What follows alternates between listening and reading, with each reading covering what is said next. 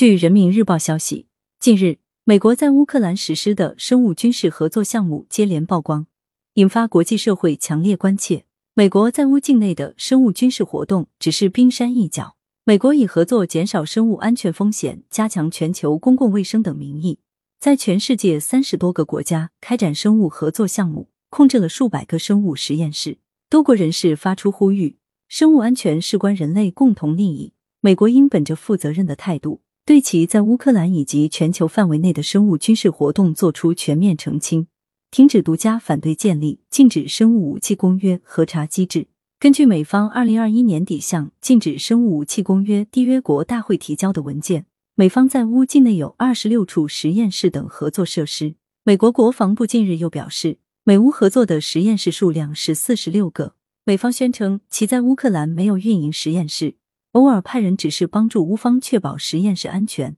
但二零零五年美乌签署的协议显示，美国防部代表有权参与乌方设施所有相关活动。乌境内所有危险病毒都必须储存在这些实验室，并按要求提供给美方。乌方不得公开美方认定的敏感信息。美方在乌克兰实验室问题上的相关表态自相矛盾，引发包括美国媒体在内的多国媒体的质疑和批评。三月八日。在美国国会参议院听证会上，美国副国务卿纽兰承认，乌克兰有生物研究设施，美方正同乌方合作，防止那些研究材料落入俄军手中。美国福克斯新闻网报道质问，那些实验室从事的研究为何如此危险与可怕，以至于纽兰非常担心研究材料落入俄军之手。而且从纽兰的回答来看，人们很容易联想到这些研究有军事用途，有人在研究生物武器。我们为什么要在乌克兰资助这样的事情？为什么要千方百计对美国公众隐瞒这一切？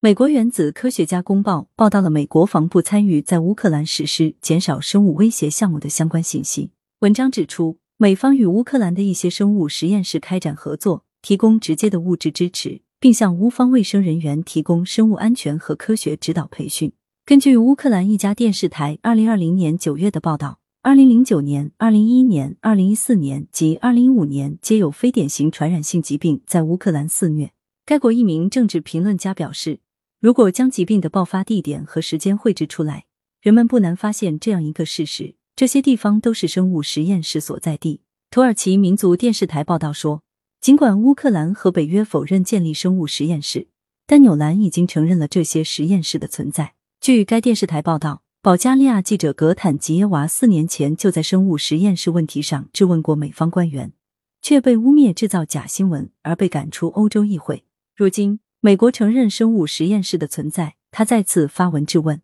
究竟是谁在炮制假新闻？土耳其共和国报的评论说，俄罗斯披露的信息让美国在乌克兰的肮脏行径暴露无遗。俄方获取的资料证实，美国设立的这些生物实验室试图开发生物武器。然而，这些向全世界发布的危险信息，如同预想中的一样，被西方媒体忽略了。印度《每日电讯报》认为，国际社会对乌克兰生物实验室的安全担忧不容忽视。美国宣称实验室里的病原体并不是生物武器的组成部分，但生物武器实验与核试验不同，用于生物武器实验的材料与正常科研材料难以区分，因此隐藏起来也容易得多。鉴于生物武器威胁日益严重，必须尽早采取措施来加以解决。俄罗斯生物学家丘马科夫在接受俄罗斯消息报采访时指出，美国在世界各地有很多秘密军事实验室，这些实验室可以进行生物武器方面的研究。丘马科夫指出，在美方看来，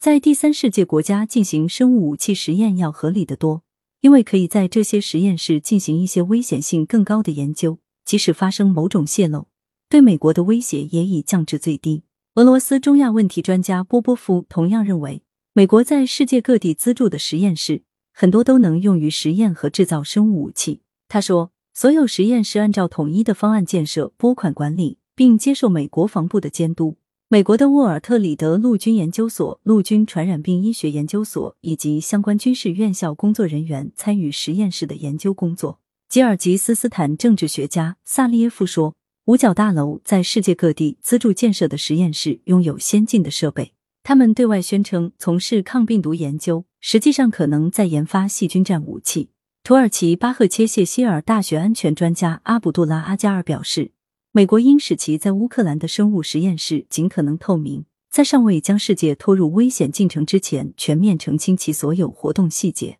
叙利亚政治分析人士达努拉对媒体表示，生物武器与核武器、化学武器都是大规模杀伤性武器。生物武器一旦失控，会导致蔓延全球的流行病。美国是历史上仅有的使用过核武器的国家，在越南还使用过化学武器，且美国反对建立禁止生物武器公约多边核查机制。这些事实引发人们对其生物军事活动威胁全球安全的担忧。达诺拉认为，有文件披露新冠病毒传播与美国的生物实验室有关联，这引发了很多关注和讨论。美国为什么要在俄罗斯等国附近建立生物实验室，开展这种极其危险的生物研究？背后有何动机？叙利亚政治问题专家奥马里认为，美国一直回避对有关限制生物武器扩散的国际协议作出承诺，表明美国刻意隐瞒。感谢收听羊城晚报广东头条。